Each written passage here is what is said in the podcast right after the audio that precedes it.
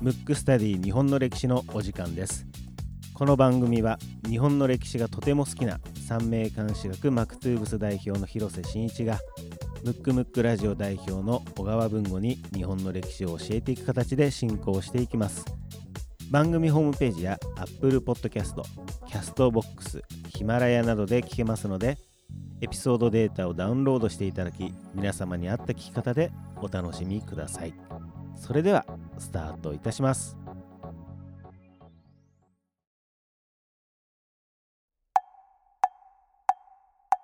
むくむくラジオだべ。むくむくラジオだべ。むくむくラジオだべ。ちょっと、はい。まあ、前回までははい。幕末でのはいはい。京都の動き、京都の動き、はい。あ幕末のあのす最後を中心とするね。そうですね、うん、全体の京都の動きではないかっそうですねたんですけど、はい。うん。京都での動きということで、うんうんうん。そこからちょっと今回は若干ワープする感じですか、うん。えっとね若干若干ワープする感じ。若干ワープする、なるほど、うん。まあそれをですね、うんうんえーということで今日そう。まあちょっとね。今回のテーマは、うん。えーと。廃藩置県にしようかなと思って、はい。うんまあ、学校のね授業じゃないので、はい。順を追ってやるわけではないのでそうですね、まあ、その都度その都度、えーちょっと喋りたいなっていうテーマを喋るだけなんですけど、はい。まず、まあ、あの倒幕が行われるわけじゃないですか。でその辺っていろんな人物が特に、まあ、テレビのドラマとかなんていうんですか物語として非常に面白いので、まあ、要するに今までの古いものを、まあ、え当時でいうと江戸幕府を倒すっていう、うん。いうなんていうんですかこう何かを倒すってところっていうのは、うん。やっぱすごいなんていうのドラマがあるというか,、はいはいはい。なんかワクワクするところなんで多分皆さんも知ってるしよく取り上げられるんですけど、はい。まあ、実際は壊したものをもう一度一から作り直すっていう作業が、まあ、何でも必要だと思うんですけど、うんうんうん。これ作り直して新しく立ち上げるのも相当エネルギー使うし難しいんですよ。でちょっとその辺の話がねちょっと今日のテーマでやろうかなとは思ってるんですけど。よろしくお願いいたします、まずですねはい。幕末に、えー、と特に幕末のな夕藩と呼ばれてる要するに江戸幕府を倒すのに貢献した藩夕藩っていうんですけども主に長州薩摩土佐佐賀の薩長都比って呼ばれてますけれどもまずこの藩がまあ中心になって倒したんですね。った時に優秀な人たちっていうのはその革命の中でほとんど死んじゃったんですよ。うーんただこういう時代ってこれまあ歴史っていうのがそういう人が集まるから時代が動くのか、時代が動いてるからあのそういう人が生まれるのかちょっとどっちか分かりませんけど、それともきら星のごとくうん。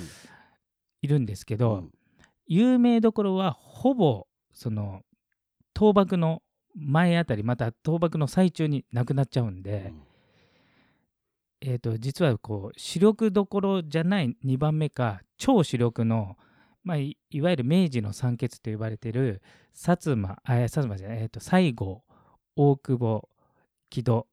まあ木戸で、えー、と当時は桂小五郎ですけど長州長州ですね、うん。うん。は残ってますけどそのそれと匹敵するぐらいの人はほぼなくなっちゃってだいぶ落ちる人たちで、まあ、国を作んないといけないっていうことになるんですけど実はそのだいぶ落ちたという表現してますけどでもこの人たちも非常に優秀な人たちなんでうんそれを作ったんですけど、じゃあ例えばじゃあ文吾に聞きたいんだけど、うんはい。じゃあ江戸幕府を倒しました。はい。った時に江戸時代ってもともとまあ幕府はあったけど、まあ、1回目とか2回目とかでね、うんうん。言いましたけどそれぞれ日本っていう意識がないから、はい。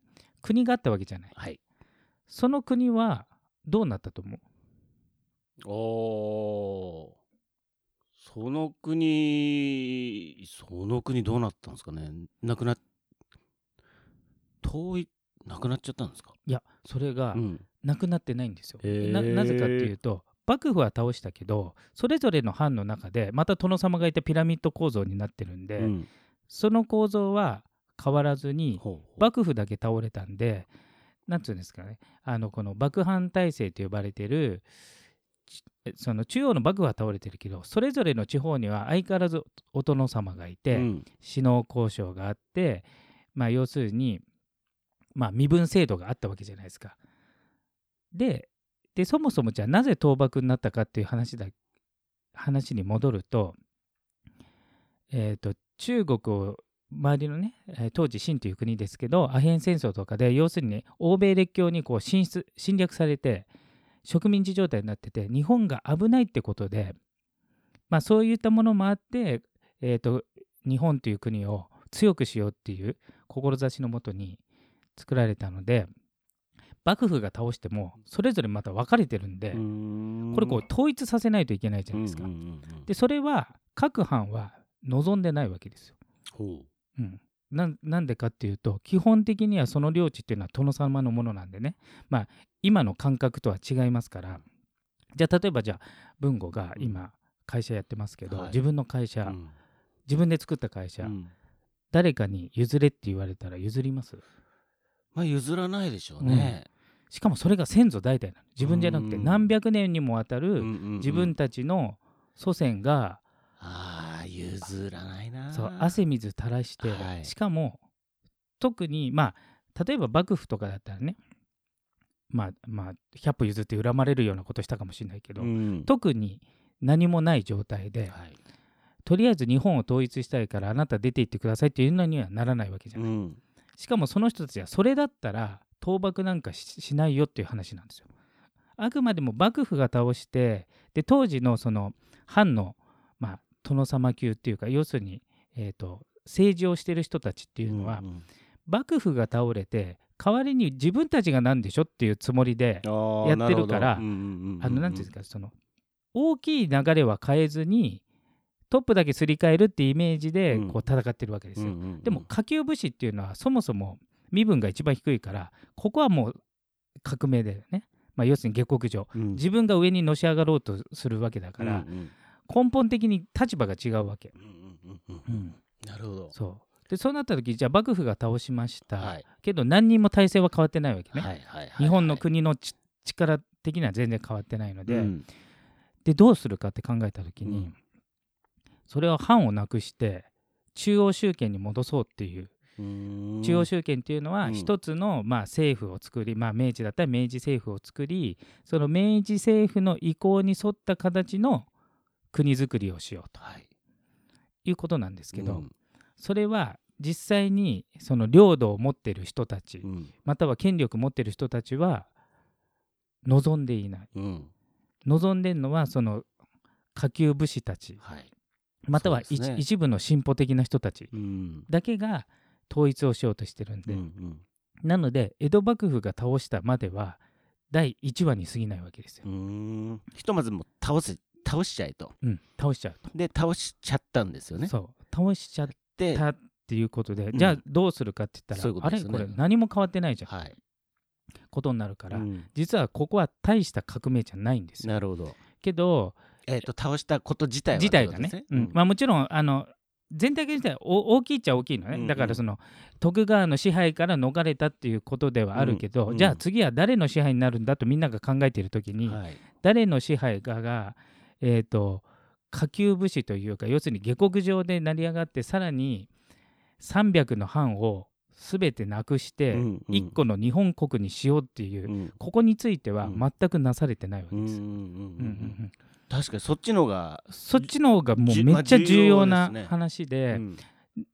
でも多分学校の授業とか、うんあのまあ普通のテレビとかって、うん。あんまりそういう視点では見てないから、うんうん。なんか江戸時代が終わりましたはい明治できましたみたいな感じですけど、うんうんうん。だから本当の革命はうん。そこなんで、うん。それが廃藩置県なんですよ。へうん。でその廃藩置県のうん。一歩手前にはい藩籍奉還っていうのがあるんですけど、これは何かっていうと明治政府ができました。た時に明治政府のそその下級、えー、と江戸時代では下級武士当時としては、明治政府の要人になってるね。うん。視力大臣とかなってる人たちは一つの中央集権の国を作ろうと思ってるんですけど、うん。そのもともと自分たちのいた出身の藩はまた違う人が権力を持ってるわけですよね、うん。お殿様は。うんうん。で一応じゃあ形だけでもまずはうん。実力じゃなくて形だけを中央集権にしようってことで、うん。それが藩籍奉還って言って、うんうん。藩っていうのを名前をやめましょううん。その代わりこの中央政府が新たに任命した人がその地域を治めましょうっていうことで、うんうんそれそのまま名前だけ変えて殿様がスライドしてなったんでなるほど。一応あの、えー、と任命者はうん。明治政府になりますけど、うん。元の殿様がなってるんで、うんうん。実質変わらないと、要するにじゃあ文吾が作った会社が、えー、と文吾が社長で今までは創業社長だったのが一応なんかこう派遣された社長に変わりましたと。はい。ただ実際の運営もそのままですし何にも変わってない。た時にじゃあこれはどうするもんかってなった時に、その殿様の土地をうん。日本国の土地にしないといけないんで要するに取り上げないといけない、そういうことですね。から文吾の会社を一回取り上げて日本国民の会社にするっていうことになった時文吾はどうする？はいっててあげる？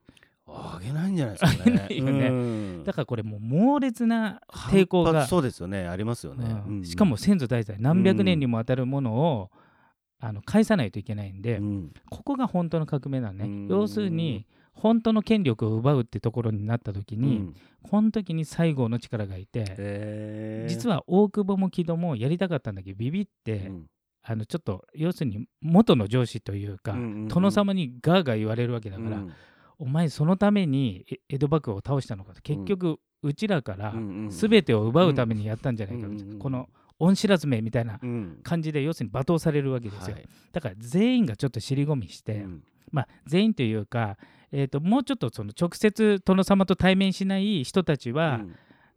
理想的な国を作ろうと思ってる、まあ、官僚と言われてる人たちは、いや国づくりには大変ですよってなるけど、実際その殿様と交渉する矢面に立ってる人はうん。元の部下ですから、うん。だから要するに文吾の会社でいうと、うん。文吾が雇ってた会社に勤めた従業員がしかも文吾に大変お世話になってるうん。従業員が頼むからあなた社長辞めてその会社ごとくれとうん。言いに行くようなもんだから、うん普通はできないわけ、うんうん。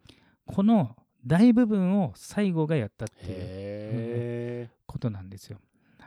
それは意外と知られてないんじゃないですか？多分しだあの言葉としてはね、うん。廃藩置県とか聞いたことはねそうん、言葉は知ってますね、うん。だからなんかこう藩っていう名前から県に変わりましたみたいな,、うん。うんあなんかもうまさにね、名前が変わりましたみたいなイメージで捉えがちですけど、うん。ここが究極の革命で、うん。その時もちろんあの最後一人でやったわけじゃないですけど、はい。最後の力がもう多分遺憾なく発揮されたというか、うん。ここがねあのまあ大政治家というか、うん。あまあ、腹の決まり方もそうですし、うん。あと人望も厚いんで、うん結局誰からも愛される人じゃないとそんな大改革はできないので、うんうん。それをやったっていうのが、うん。まあ一番の功績に近い、まあ、もちろん江戸幕府を倒したっていう功績もあるしその、まあ、僕からするとそれが本当の革命の、はい。そこのところの大部分を西郷がやったんじゃないかなっていう、うん。まあ、一人でやったわけじゃないけどね。うんあのいわゆる明治政府っうん。ていうのうをん。動かしてたのは誰になるんですか、当時はうん。明治政府を動かしてるのは大久保なのね、うん。大久保と木戸。で一応西郷どはうん。最初いたんだけど、うん。あの権力とかに執着しないんで、とりあえずこう倒すもんだけ倒したから、うん。あと大親友の大久保っていうのは、うん。そういうな何かを作り上げる能力が非常に長けてる人なんで、うんうんうん。もうお任せして、うん。えっ、とまあほぼ隠居状態だったわけね。けどもうどうにもならないということでん。西郷が引っ張り出されて最後の最後まあ剛腕でやったという。それが廃藩置県。廃藩置県。へだからそそういうしそのなんていうのアウトラインというか、うん。こういう国づくりでこういうふうに持っていきたいっていうのは別の人が考ええうん。て、まあ、西郷も同意してそのうん。最後の実行者、うん。うん。要するに、えー、とさっきの話で言うと文吾の会社を、うん。要するに社長をクビにするっていうところをうん。やったっていう、へえまあ今で言うとまあちょっと言い言いか言い方変か。リリストラとはまた逆ですもんね。そうそうそうそう逆だもんな、まあとにかく上司に、うん。自分の上司うに、ん。あなたやめてちょうだい。そう。そして 土地ちょうだいっていそう。うことですよね。だからお金財産ごとだから会社辞めるとかの次元じゃないから。財産ごと全部。すごいな。で基本的には、うん。えー、とそれぞそれぞれ地方に住んでるわけだから、はい。みんな東京に出てこいってことで。だから、うん。いるなとそこに、うんうん。そこにいるとまたあなた祭り上げられて、うん。反乱が起きちゃうから、うん。だから要するに文庫が今住んでるのが東京だとしたら、うん。東京も行っちゃダメ、うん。うん。大阪行ってくださいまでやらされるという。これを全ての班にやって、まあそその前段階いろいろ用意周到してるのね、はい。その前に軍隊を作ったりとかして、反抗したら一応武力で討伐するぞっていう気概を見せながら、うん。両面で。うん要するに飴と鞭の状態でやってるんだけど、うんうん。そその総大将的なうん。象徴的なのが西郷隆盛なんで、本当はねここの部分っていうのはねもっとクローズアップしてもいいのかな、ね。でもしかしたらねセゴドンでそういうとこあのなるかもしれませんけど、うんうんうんうん。はあ。まあじゃあ西郷さんの一番の功績はうん。実はそこだ実はそのだっていう。2, だから二つねうん江戸幕府をた倒してあと作り上げるところも、うんあのかなりの労力使って、うん。みんながこう要するにそのポジションをやりたくないところをうん。やったっていう。う、ん。うんだからまあ最大功績の一つじゃないかなとうん。思いますね。えーそれが廃藩置県と。だからもう単に藩が県に変わっただけじゃないじゃないねだからちょっと廃藩置県はぜひやりたかったなっていう。うん。俺漢字だけ見たらもうまさにそうですね。うん。藩を廃止してうん。県を置きますっていう多分授業でもそういう風な教え方しかしてない、ね。だから意味ごと教えてないから。そうですね。僕はだから言葉としては知ってましたけどうん。うん認識としてはうん。もうこの漢字の通り。うんうんうんうんうん。藩やめはい。県になります。以上。っていう程度ですよね。だからもし西郷さんいなかったらちょっとできないか何年も遅れたんじゃないかなっていうぐらいのことですね。へえちょっと勉強になりましたね、はい。リスナーの皆さん。はい、どうでしょう？どどうでしょうかね。あの新たな廃藩置県の考えが入ったんじゃないかなっていう。ですね、はい。ということで、まあ、お時間になりましたので、えー、と今回のはい。テーマは、はい。廃藩置県はい。でした。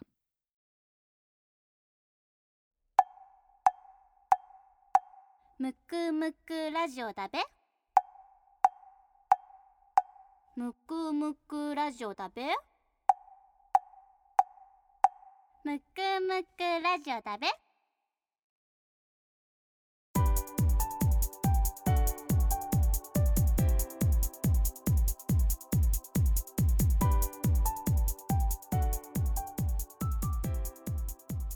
エンディングです。このような形でムックスタディ日本の歴史お送りしていきますのでこの人物を聞きたいというリクエストがあれば番組ホームページの方よりよろしくお願いいたします。